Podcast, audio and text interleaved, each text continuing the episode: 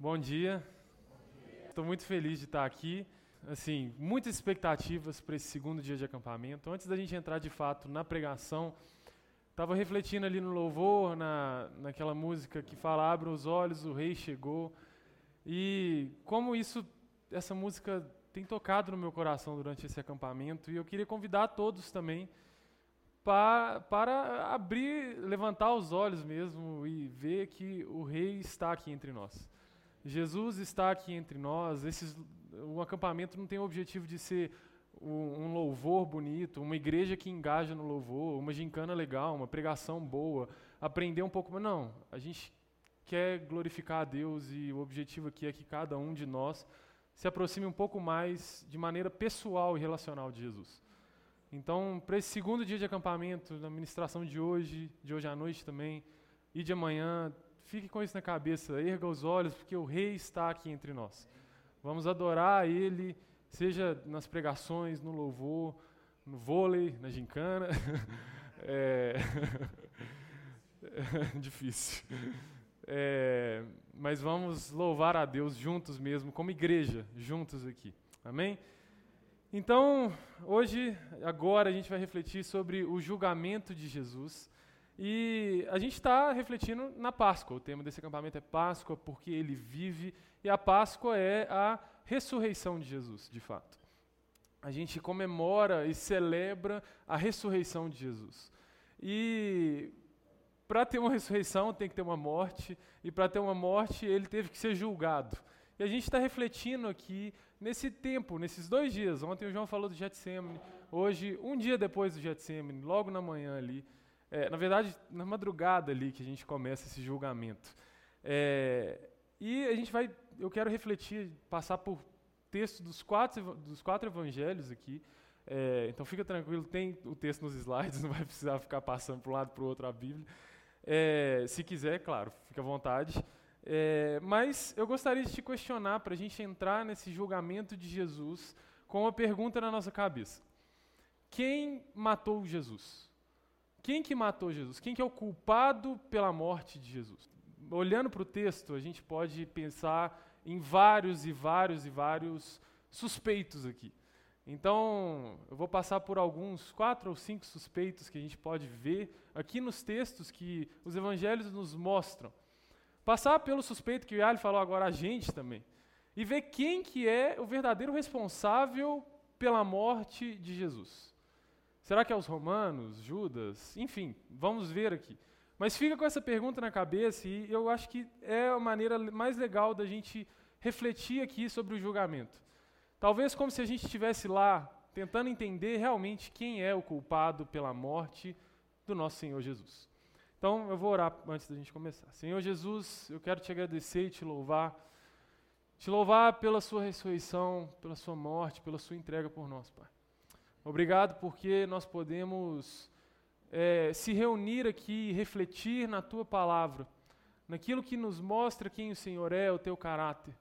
Então, Jesus, fala conosco, fala através de mim, fala comigo e fala com cada um que está aqui presente nessa manhã, Pai. Em nome de Jesus, amém. Então, primeiramente, o primeiro texto que eu quero passar aqui está no Evangelho de Mateus, é Mateus 26, do 14 ao 16 e depois do 47 ao 50. E esse texto nos mostra o primeiro suspeito que a gente tem aqui. Quem que é a primeira pessoa que a gente pode pensar que matou Jesus? Então, o primeiro suspeito que nós temos aqui, que Mateus 26 vai mostrar para a gente, é Judas Iscariotes. Eu vou voltar um pouquinho, o João passou por isso ontem no Getsemane. E Judas é a primeira pessoa que a gente tem como alguém que faz uma maldade com Jesus ali para começar o caminho dele até a sua morte. Então, vamos ler aqui. Então, um dos doze, chamado Judas Iscariotes, dirigiu-se aos chefes dos sacerdotes e lhes perguntou: O que me darão se eu entregar a vocês? Se eu o entregar a vocês? E eles fixaram o preço, 30 moedas de prata. Des, desse momento em diante, Judas passou a procurar uma oportunidade para entregá-lo. A gente pula um pouquinho mais para frente, no 47 ao 50, que fala o seguinte: é, Enquanto ele ainda falava, chegou Judas, um dos doze. Isso é lá no, no Getsemane.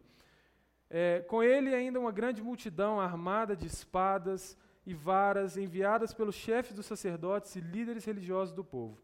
O traidor havia combinado um sinal com eles, dizendo-lhes: Aquele a quem eu saudar com um beijo é ele, prendam-no. Dirigindo-se imediatamente a Jesus, a Jesus, Judas disse: Salve, mestre, e o beijou. Jesus perguntou: Amigo, o que o traz aqui? Então os homens se aproximaram, agarraram Jesus e o prenderam. Então, o primeiro, primeiro suspeito que nós temos aqui, que a gente pode olhar em cima e se debruçar em cima desse texto, é Judas. Judas, discípulo de Jesus, andou três anos com Jesus, aquele que viveu, viu o ministério de Jesus de perto. Ele estava entre as doze pessoas mais próximas do Salvador quando ele viveu aqui na terra. Judas, Judas viu Jesus acalmar o mar, acalmar uma tempestade, e os discípulos pararam e olharam e falaram: Meu Deus, quem é esse que até o mar e o vento controla? Judas viu Jesus ressuscitar Lázaro dos mortos. Judas viu Jesus curar vários e centenas de pessoas. Judas viu Jesus expulsar demônios. Judas viu Jesus fazer cada coisa grandiosa e maravilhosa. Judas viu Jesus em todo o seu ministério, estava próximo dele. Muito provavelmente, Judas conhecia o, o, coração de Jesus de uma forma muito mais profunda que talvez a gente possa conhecer aqui em vida. Jesus vivia, comia, conversava com Judas, igual ele fazia com os outros doze apóstolos, é, discípulos. E mesmo assim, Judas entrega Jesus por 30 moedas de prata. Que grande absurdo. Se a gente para e olha para a pessoa de Judas e quem ele era, com quem ele andou e o que ele fez, Judas é o traidor e Judas é culpado. Judas é culpado aqui, sem dúvida. Se a gente olha o que, que aconteceu, como que ele estava, quem que ele era, Judas é culpado, Judas é o traidor. Ele entregou o Salvador dos céus e da terra por 30 moedas de prata culpado. Não, não acho que tem alguém aqui que olha e fala que esse cara pode ser, ah, não, tá tudo bem. Não, perdoado. Judas é o culpado. Mas a gente pode caminhar aqui, porque Judas depois ele entrega Jesus aos líderes religiosos. Judas ele não mata Jesus. Ele entrega Jesus aos líderes religiosos, e aqui começa de fato o julgamento de Jesus. Naquela noite, no Getsemane, Judas é, entrega Jesus, traz Jesus, mostra para os é, guardas quem eram Jesus, e ele é levado para os líderes religiosos. E naquela madrugada começa um julgamento de Jesus lá no Sinédrio. E o julgamento de Jesus ele passa por dois níveis. Ele passa por um nível religioso e ele passa por um nível civil. No nível religioso, a gente vê o nosso segundo suspeito, ou os nossos segundos suspeitos, que são os líderes religiosos mais top dos tops de Israel, os fariseus, os saduceus, aqueles que tinham é, todo o Antigo Testamento em sua mente, aqueles que paravam e liam todos os dias, que tinham tudo decorado, sabiam como falar e como e eles segundo eles, não erravam em nada, e eles passavam tão longe do limite, que eles eram ótimos e perfeitos. Todos esses líderes religiosos, eles pegaram Jesus e começaram a julgá-lo. E eles se reúnem no Sinédrio à noite. Isso não era permitido acontecer. O Sinédrio só podia é, entrar ali no, a partir de manhã, mas eles queriam matar Jesus o mais rápido possível, e então eles se reúnem ali. E o livro de Marcos nos conta que ele, eles começam a, a, a passar por. É, a chamar todas as pessoas, quase todos os líderes religiosos, aqueles que sabiam muito da lei, os fariseus, os saduceus, aqueles que conheciam, aqueles que estavam no templo, todos esses estavam presentes julgando Jesus. E eles, o livro de Marcos nos conta que eles contratam e pagam testemunhas falsas. Eles chamam pessoas para, é, para tipo assim, fala que Jesus fez isso, fala que Jesus fez isso, mas o Marcos, Marcos nos conta também que os, as testemunhas não eram coerentes e eles não é, conseguiam caminhar nisso. Não era o suficiente para condenar Jesus. E eh, depois fala que alguns deles mesmos, não mais contratados, testemunhavam falsamente por Jesus, falando que ele falou tal coisa, falando que ele falou outra coisa, que ele era, ele devia ser morto. Então, mesmo assim, nada acontece. Ele não era o suficiente. Não era suficiente para matar Jesus. Eles fazem de tudo para matar Jesus. Eu gostaria de refletir um pouco nisso. Eles fazem de tudo para matar Jesus. Mas eles não conseguem enxergar que aquilo que eles estudavam todos os dias da vida deles, aqueles pergaminhos do Antigo Testamento, todo o texto do Antigo Testamento que eles debruçavam a vida, o conhecimento deles, e decoravam, e tentavam aplicar, e criavam novas leis, tudo aquilo que eles é, é, é, tentavam entender e se debruçar em cima daquilo, e dedicava a vida deles em cima daquilo, alguém que era muito maior do que tudo isso estava na frente dele é, tudo aquilo que eles estudavam estava na frente deles. Tudo aquilo que eles olhavam, todo o Antigo Testamento, eles estavam tentando procurar aquele Messias que iria vir e salvar é, é, eles dos líderes religiosos, do Império Romano. Eles estavam procurando aquilo e esse cara estava na frente deles. Ele, olha a profundidade disso. Tudo que eles tentavam encontrar e dedicavam a vida tentando encontrar nas Escrituras do Antigo Testamento eles estavam condenando a morte e mentindo e contratando testemunhas falsas e dando falso testemunho para tentar matá-lo o mais rápido possível. Quantas vezes nós não nos preocupamos muito mais em entender, em aprender, em se mostrar de conhecimento, em saber de Bíblia, do que no relacionamento verdadeiramente pessoal com Jesus? Ser religioso não necessariamente é ser um cristão. Quantas vezes nós não nos preocupamos muito mais em aprender para se mostrar, ou aprender para ser o que mais sabe, ou aprender para ser aquele que, é, para ter orgulho no seu coração, para ter algum preenchimento no seu coração, mas nós não nos importamos com um relacionamento vivo e pessoal com a pessoa de Jesus. Muitas vezes a gente trata a Bíblia apenas como um livro, e não como aquilo que revela quem o Filho de Deus é, e todo o caráter de Deus está aqui. Tudo aquilo que ele escolheu nos revelar está aqui. A gente trata isso apenas como um livro que a gente pode conhecer, que a gente pode entender e não, não precisa se relacionar com Jesus através disso. E era exatamente isso que os líderes religiosos daquela época estavam fazendo. Tudo que eles procuravam encontrar naqueles estudos e durante toda a vida deles, eles estavam condenando bem na frente deles. Eles estavam pecando contra o Deus que eles acreditavam por falso testemunho, por contratar pessoas para condenar aquela, aquele cara, para condenar Jesus. E Jesus, ele até agora, ele não falou nada. Desde que ele foi entregue é, por Judas, ele se manteve calado. Manteve calado. Até que o sumo sacerdote ele faz uma pergunta para Jesus muito interessante. Levaram Jesus ao sumo sacerdote, então se reuniram todos os chefes dos sacerdotes, os líderes religiosos e os mestres da lei. Pedro seguiu de longe até o pátio do sumo sacerdote, sentado-se ali com os guardas esquentavam-se junto ao fogo. Os chefes dos sacerdotes e todo o sinédrio estavam procurando depoimentos contra Jesus para que pudessem condená-lo à morte, mas não encontravam nenhum. Muitos testemunharam falsamente contra ele, mas as declarações deles não eram coerentes. Então se levantaram alguns, declararam falsamente contra ele. Nós os ouvimos dizer: Destruirei esse templo feito por mãos humanas, em três dias construirei outro, não feito por mãos humanas. Mas nem mesmo assim o depoimento deles era coerente. Depois o sumo sacerdote levantou-se diante deles e perguntou a Jesus: Você não vai responder às acusações que estes lhe fazem, lhes fazem? Ele pergunta: Você é o Cristo, filho de Deus bendito? E Jesus responde: Sou, disse Jesus. E vereis o filho do homem assentado à direita do poderoso, vindo com as nuvens do céu. E, gente, só uma, um, um eu não sei se todo mundo aqui sabe, mas Cristo não é sobrenome de Jesus. Jesus não era Cristo porque Jesus Cristo é o sobrenome dele, ele não nasceu com isso.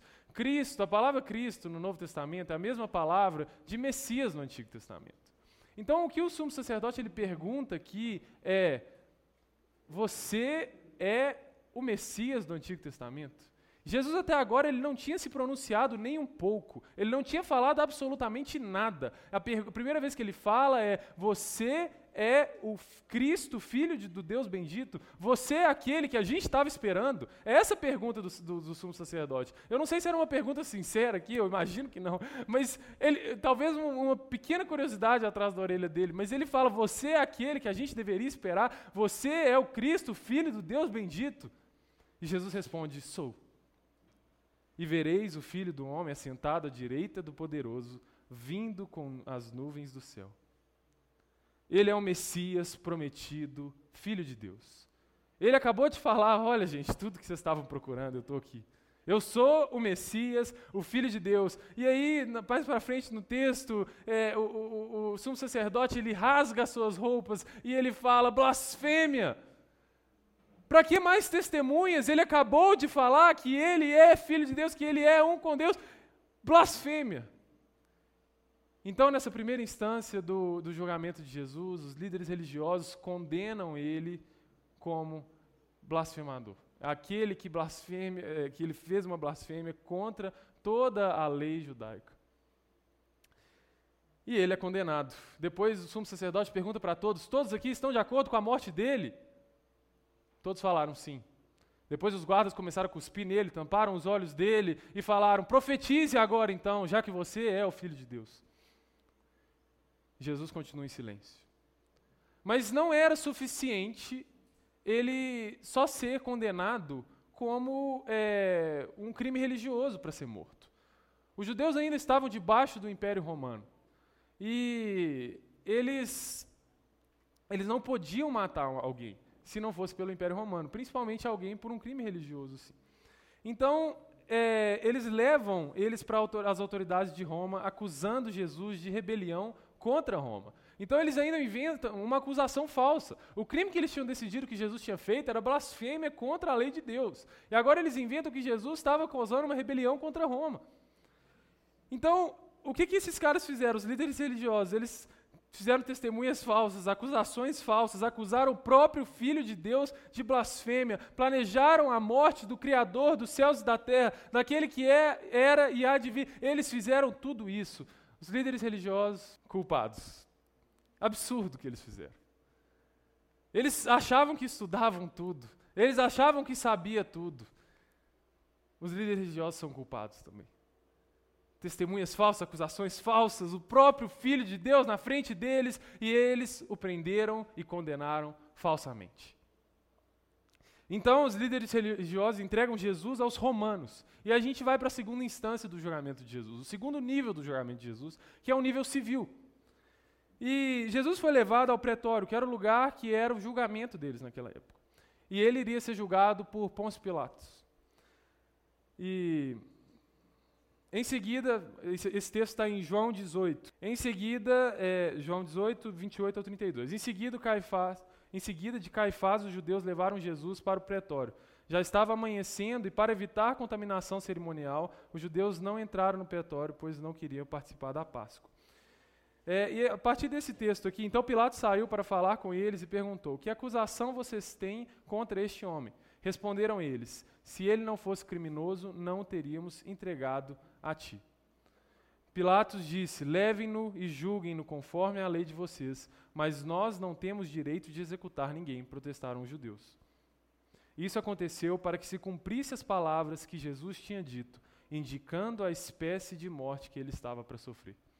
Jesus ele teve que ele tinha que morrer numa cruz porque era isso que foi anunciado no Antigo Testamento. Aquele que morreu no madeiro. E os judeus não poderiam crucificar Jesus para que acontecesse isso. João nos fala, isso aconteceu para que cumprisse as palavras que Jesus tinha dito. E logo depois disso, a gente tem, nesse texto a gente tem o nosso próximo suspeito, que é Pôncio Pilatos. Pôncio Pilatos era o governador da província da Judéia. Era aquele que comandava tudo ali. Era aquele que, dentro da Judéia, ele representava o Império Romano. Ele estava abaixo de César. O Império Romano se organizava em várias províncias. Então a gente tem Pilatos, a gente tem Herodes que estava um pouco acima de Pilatos, a gente tem cada parte de domínio do Império Romano, nós temos um governador ou um rei. E Pilatos era aquele que coordenava essa parte da Judéia. E quando Jesus é levado até ele, nós temos um dos diálogos mais interessantes, talvez, da história. E Pilatos, ele me parece muito curioso em relação a Jesus, e ele, aparentemente, primeiramente, ele quer fazer um julgamento justo.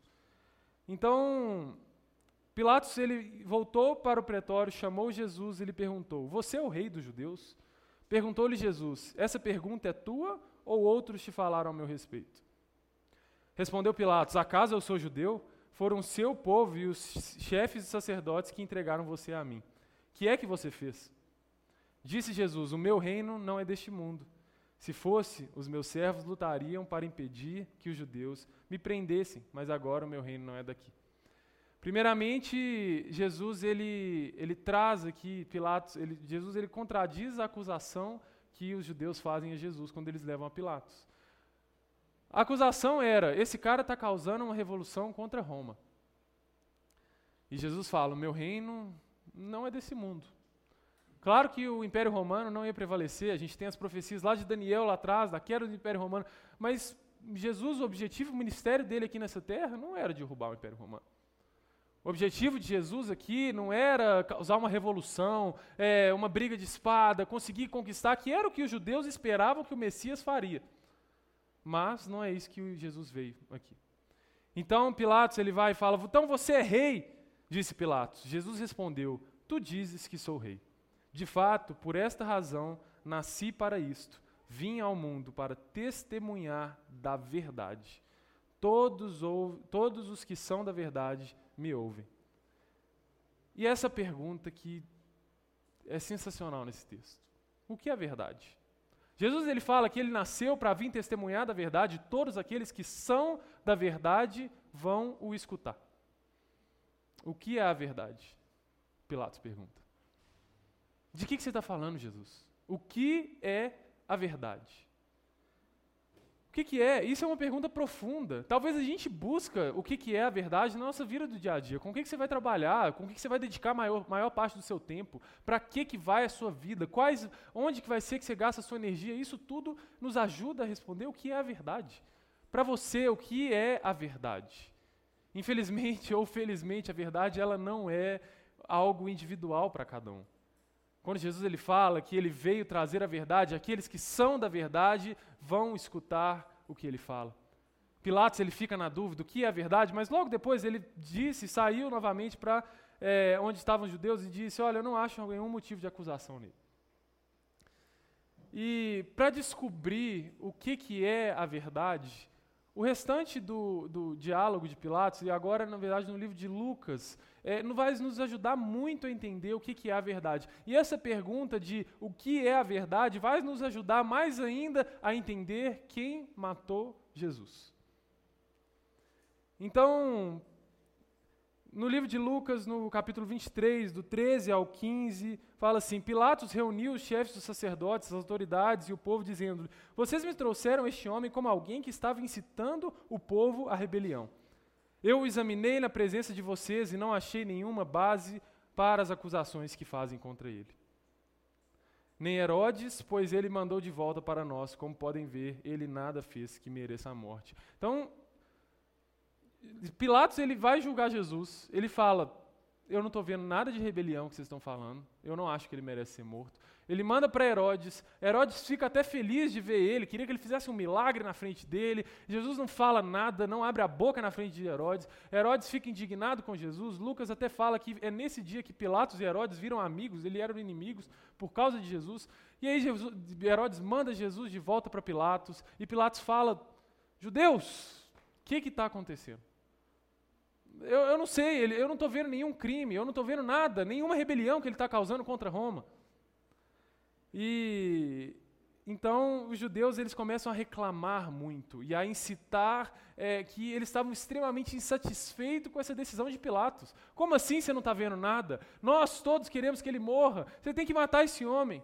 Isso é muito importante, essa reclamação dos judeus, ela vai de, logo contra algo que chamava naquela época a Pax Romana, ou a paz romana, que era basicamente que Roma ela estava acima de, de, de, das, de todos os domínios, os países que eles dominavam, e eles prezavam muito para que houvesse paz. Eles não queriam nenhuma rebelião, eles não queriam nada. Então, basicamente, Roma falava: vocês podem viver o que vocês estão vivendo aí. Desde que a gente continue te dominando e vocês continuem pagando o que é de César. E vocês vivem a religião de vocês. Era uma escravidão mais tranquila. Mas Roma queria dominar e queria paz. Se não tivesse paz, morte. Roma iria resolver de um jeito ou de outro. E quando Pilatos toma essa decisão de, pô, eu não estou vendo nenhum crime com Jesus aqui, eu acho que eu vou soltar ele, os judeus ficam extremamente indignados e parece que Pilatos acha que isso vai atacar a Pax Romana ali. Parece que Pilatos acha que isso vai logo em frente, que talvez poderia causar uma rebelião dos judeus contra Roma, porque ele não matou Jesus. Então, Pilatos, ele sabendo que Jesus era inocente, ele tenta fazer uma certa negociação com os judeus. A primeira é que ele fala, não, eu vou soltar. Eles, não, eles falam, não, não faz isso. A segunda, ele fala, eu vou açoitá-lo e depois soltá-lo. Então eu vou dar uns tapas nele, bater nele um pouco e depois eu solto, pode ser? E os judeus de novo, não, não pode, crucificam, crucificam. E a outra é que era obrigado a soltar alguém na época da Páscoa. E ele vai lá e fala, ah, eu, eu, eu dou umas açoitadas nele, e depois você, eu vou soltar ele porque é necessário soltar na época da Páscoa. E nessa mesma cena de Pilatos, junto com ele, a gente vê nos próximos versículos um outro suspeito que pode ter matado Jesus também. A multidão. A multidão, aquele, aquela multidão ali que estava junto do julgamento de Jesus, aqueles judeus furiosos, eles são outro suspeito de, pode, de poder ter matado Jesus. Passa aí. Uma só, a uma só voz eles gritaram: acaba com ele, solta Barrabás. Então ele, Pilatos fala: não, eu tenho que soltar alguém pela época da Páscoa. E eles falam: não, crucifica Jesus, solta Barrabás. E quem que era Barrabás? O texto nos explica: Barrabás havia sido lançado na prisão por causa de uma insurreição na cidade e por assassinato. O que, que é insurreição? Insurreição é rebelião. Por causa Barrabás era um rebelde, Barrabás era um assassino, mas a multidão não ligava para isso. Eles queriam a crucificação de Jesus. Entre um assassino rebelde, entre um, um pecador e Jesus, a multidão escolhe o assassino. Libera Barrabás. Libera Barrabás, nós queremos que libera Barrabás. E o texto continua: desejando soltar a Jesus, Pilatos dirigiu-se a ele novamente, mas eles continuaram gritando: crucifica-o, crucifica-o. Pela terceira vez, eles lhe falou: por quê? Que crime este homem cometeu? Não encontrei nele nada digno de morte. Vou mandar castigá-lo e depois o soltarei. Eles, porém, pediam insistentemente, com fortes gritos, que ele fosse crucificado, e a gritaria prevaleceu. Então Pilatos decidiu fazer a vontade deles. Em Lucas aqui não nos conta é, exatamente o que, que aconteceu, mas em Mateus fala que Pilatos ele pega uma bacia e ele lava a mão diante do povo e fala: minhas mãos estão limpas. Eu não tenho nada a ver com isso aqui. E Mateus também nos conta que a multidão grita que o sangue desse homem caia sobre nós e pelas nossas gerações. Então, libertou o homem, é, Pilatos libertou Barrabás, o homem que havia sido lançado na prisão por insurreição e assassinato, aquele que eles haviam pedido, entregou Jesus à vontade deles. Então, Jesus, ele aqui é condenado no segundo nível, no nível civil. E Pilatos, com medo de uma rebelião, para se manter no poder, para manter a Pax Romana, para fazer a vontade da, da multidão, ele condena o Criador dos céus e da terra. Ele condena Jesus à morte. Ele condena o próprio Deus à morte. Pilatos, culpado. E a multidão a multidão, aquela que grita, crucifica-o. Aquela que grita, crucifica para aquele que mediu os céus e a terra, o mar com a palma da sua mão. Aquele que criou cada um de nós, aquele que chama cada estrela pelo nome, aquele que fez tudo isso, a multidão grita, crucificam. A multidão, aqueles homens, culpado. Então Jesus foi condenado a morte de cruz no lugar de um assassino rebelde. Jesus foi condenado num cara que era pecador, num cara que de fato queria tirar o Império Romano com a espada, num cara que já tinha matado pessoas, num cara que sei lá o que mais da vida ele fazia. Jesus foi condenado no lugar de um pecador. Num lugar de um cara que merecia aquele castigo. Num lugar de um cara que já tinha sido condenado e justamente condenado para que ele fosse morrer e pagar pelo preço que ele, é, é, é, come, pelo crime que ele cometeu. Barrabás precisava pagar aquele preço. Jesus morreu no lugar de um pecador.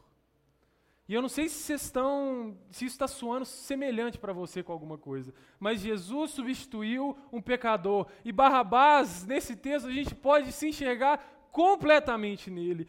Jesus substituiu um pecador, Jesus me substituiu, Jesus te substituiu. Aquele que virava as costas para Deus, que não estava nem aí por tudo, para tudo que estava acontecendo, que vivia a sua vida de um jeito qualquer, que fazia o que quisesse, que assassinava pessoas, que causava rebeliões, que influenciava pessoas a fazer o mal, Jesus morreu no lugar desse cara. Jesus morreu no meu e no seu lugar. Eu não sei os seus pecados, mas eu tenho certeza que são muitos, porque os meus também são. Jesus te substituiu. Um preço que você, nós deveríamos pagar. Nós deveríamos pagar esse preço. Nós já tínhamos a condenação e uma condenação justa. Não igual Jesus, que não havia condenação nenhuma, mas para manter a paz em Roma, Jesus foi crucificado. Jesus me substituiu, Jesus te substituiu. Então, para responder a pergunta que Pilatos fez lá para Jesus, o que é a verdade? A verdade é que o Criador se encarnou, pagou a minha morte, morreu em meu e no seu lugar. Essa é a verdade.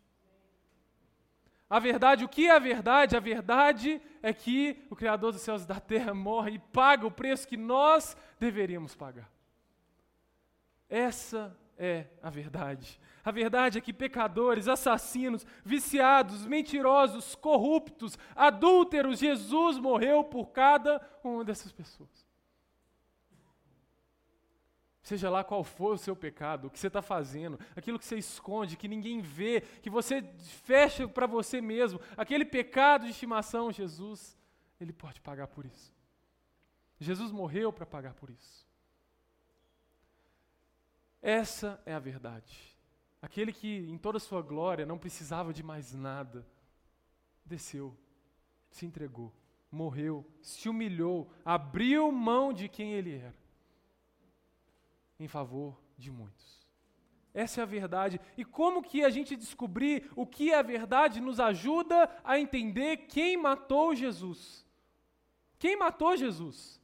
A realidade é que Judas, os líderes religiosos, as autoridades romanas, a multidão, sim, eles são culpados no sentido que eles pecaram contra Deus, mas não foram eles que mataram Jesus. De certa forma, não foi eu e você que matei Jesus também não. Jesus morreu pelos nossos pecados. Mas não fui eu nem você que matou Jesus. A verdade é que Nenhum de nós, nenhum desses matou Jesus. A verdade é que Jesus se entregou em nosso lugar. A gente vê em Atos o versículo que fala, de fato, uma oração de Pedro, de fato, Herodes e Pôncio Pilatos reuniram-se com gentios, com os povos de Israel, nessas cidades para conspirar contra o teu santo servo Jesus, a quem ungiste. Fizeram o que o teu poder e a tua vontade haviam decidido de antemão que acontecesse. Não foi eu e você. Não foi Pôncio Pilatos, não foi Herodes, não foram os líderes religiosos. A vontade de Deus já estava decidida. Jesus também fala que ninguém tira a minha vida de mim, mas eu a dou por minha espontânea vontade. Tenho autoridade para dá-la, para retomá-la. Esta ordem recebi do meu Pai. Jesus se entregou. E nesse julgamento, nesse, nesse tribunal aqui, Hoje nós não somos mais pecadores, nós, nós não somos mais culpados. Nesse tribunal, hoje a gente não é mais culpado porque Jesus se entregou. A realidade é que a gente tem culpa por pecar. Jesus não teria morrido se não tivesse pecado. Mas Jesus se entregou. Em Apocalipse fala que todos os habitantes da terra adorarão a besta, saber, todos que não tiveram os nomes escritos no livro da vida do Cordeiro que foi morto desde a criação do mundo. O pecado, gente, não pegou Jesus de surpresa, não pegou Deus de surpresa. Putz, eu vou ter que mandar Jesus lá para fazer isso. Não. O Cordeiro foi morto desde antes da criação do mundo, desde antes da fundação do mundo. Deus planejou isso para glorificar a Ele, para que nós pudéssemos ter um relacionamento pessoal com Ele. Não foi para que não foi eu e vem você, não foram os líderes religiosos. Jesus se entregou por mim e por você. E isso torna tudo mais constrangedor, de certa forma. Jesus, ele tomou o cálice da ira de Deus em nosso lugar, por livre e espontânea vontade, e às vezes nós não temos temor nenhum no momento de pecar, de fazer algo errado. E eu me incluo nisso. É só uma mentirinha. É só um pecadinho. É só uma coisinha, não vai machucar ninguém. Jesus se entregou e a gente continua pecando, como se isso não mudasse nada. A gente não valoriza, a gente não tem temor a Deus, um Deus tão grandioso que se entregou em nosso lugar, e a gente continua banalizando tudo isso. Ergam os olhos que o Rei chegou, Ele está aqui entre nós, Ele morreu em nosso lugar e Ele nos salvou. Jesus morreu em nosso lugar, Jesus se entregou em nosso lugar voluntariamente para que nós pudéssemos se relacionar com Ele. Então, hoje de manhã, é, hoje à noite, a gente vai refletir sobre a morte de Jesus. O Gerê vai pregar. Mas o meu desejo é que durante esse dia, até chegar na pregação de hoje à noite, se você estiver sozinho, se você estiver à toa, reflita em seu coração. E eu quero que a gente saia dessa manhã sabendo da realidade da entrega de Jesus. Que não não poderia nada nada acontecer que mudasse esse destino, nada poderia mudar que Jesus se entregaria por nós. E que a partir disso a gente possa ter temor no nosso coração. E que também a gente possa querer se relacionar pessoalmente com Ele. Essa igreja, Igreja Luzeiro, existe para inspirar pessoas a se relacionar com Jesus, a seguir Jesus. Esse é o objetivo de tudo isso. Igual eu falei no começo, não é uma gincana legal, não é um louvor que a igreja canta mas é glorificar e se relacionar pessoalmente com aquele que foi morto desde antes da fundação do mundo. Que isso fique em nosso coração. Vou orar. Senhor, meu Deus, meu Pai, eu quero te glorificar, Deus, por quem o Senhor é. Obrigado, Jesus, porque o Senhor é Rei e o Senhor está aqui no nosso meio. Obrigado porque nós podemos nos relacionar, porque o véu se rasgou Obrigado, Jesus, porque o Senhor ressuscitou e nesse tribunal, nesse julgamento do Senhor, o Senhor se entregou por livre espontânea vontade para morrer em nosso lugar, para que nós pudéssemos se relacionar com o Senhor. Que isso entre em nosso coração, que isso não fique só em nossas mentes, como eram os líderes religiosos e os fariseus, Pai. Que isso desça para o nosso coração e que a gente venha se relacionar com o Senhor através da Bíblia, através de oração, através de tempos com o Senhor, Pai que nós possamos colocar isso como prioridade da nossa vida. Que um tempinho de devocional não seja só aqui no acampamento, Jesus. Que um tempinho com a Bíblia não seja só aqui, Pai, mas que isso seja uma realidade na vida de cada pessoa, de cada adolescente, de cada jovem, de cada criança e bebê aqui, Pai. Senhor, venha salvar aqueles que não são salvos ainda, Jesus. Que o Senhor venha transformar corações que precisam ser transformados, Pai.